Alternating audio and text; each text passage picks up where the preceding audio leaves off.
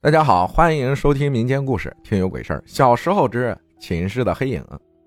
上回说到算命算出有灾祸，然后出了车祸，然后我的腿受了伤。过了近半年后呢，我的腿就好了。我妈才给我说，她给我算过命。然后我就住在了我小舅家二楼，离学校也挺近的。有一次，我和我妗子闲聊，妗子就是舅妈，她说之前在服装厂干过。住的是那种几十人一大间的女生寝室，里面有空调。有一次下班，天太热了，舅妈就没吃饭，就先回来了。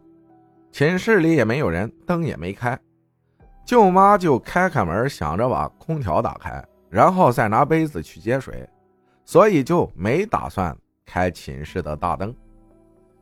就在他开门之后，借着走廊的灯光，他找到了进门桌子旁边。的空调遥控器，就要靠近空调去开空调的时候，突然，他看到空调的旁边站着一高一矮两个黑影，看起来就是两个人，但是由于光线太暗，就是看不清。我舅妈问了句：“谁呀？”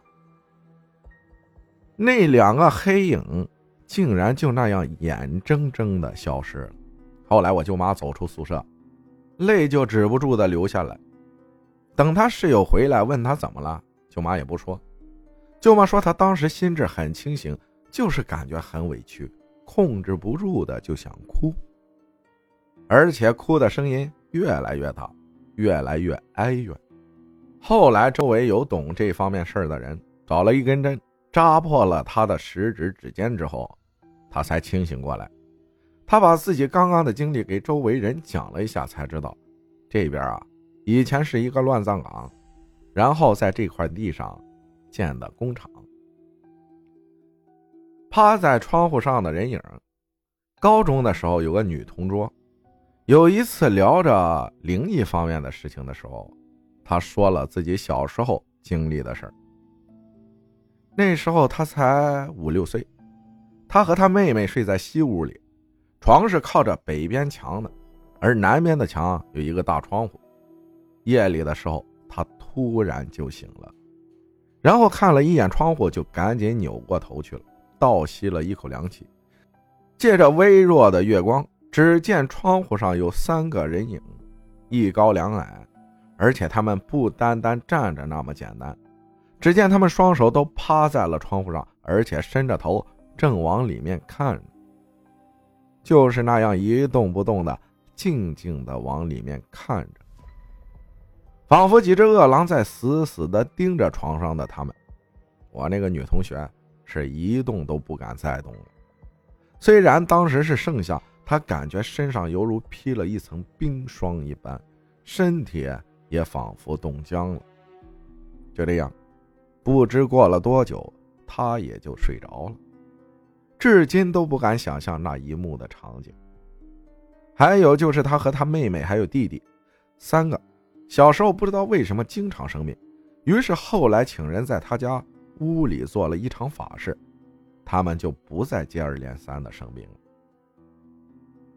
干枯的手指，大家是否还记得我前文提到的我的初中同学老王吗？我们俩大学也是在同一个大学上的。说来也是缘分吧，但我们并不是同一个专业。他在东校区宿舍住，我住在西校区的宿舍。我们俩大学的时候经常利用星期天或者寒暑假的时间出去做商演，比如小丑表演、宴会暖场什么的。就在大三的寒假，学校里大部分同学都走了，我们还要做商演，就没有走。一栋楼中。除了宿舍楼门口的宿管之外，一栋楼就没几个人。有一天做活动回来，已经傍晚了。一米八几的老王给我打电话说一块吃个饭，于是我们就在学校门口的饭馆里碰了面，吃了个便饭。老王说：“今天我睡你寝室吧。”他妈的，我自己不敢睡寝室了。我问他怎么了，他说。昨天我开灯，自己在寝室里蒙着头平躺着睡觉，突然就惊醒了，感觉身体上方有个东西要落下来，正要起身，发现动不了了，感觉有个人压在我身上，当时害怕极了，因为能听到那个东西呼吸的声音。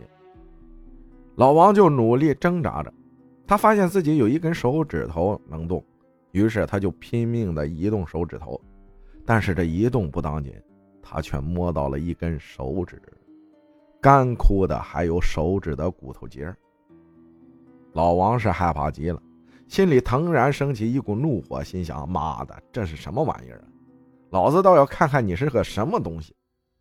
然后使尽全身力气，呼的一下坐了起来，周围。却什么都没有。宿舍的白炽灯依然静静的亮着，墙上贴着的伟人的画像也仿佛在静静的看着他，而他却再也不敢继续睡觉了。玩了一夜的手机，直到天亮才敢睡了会儿。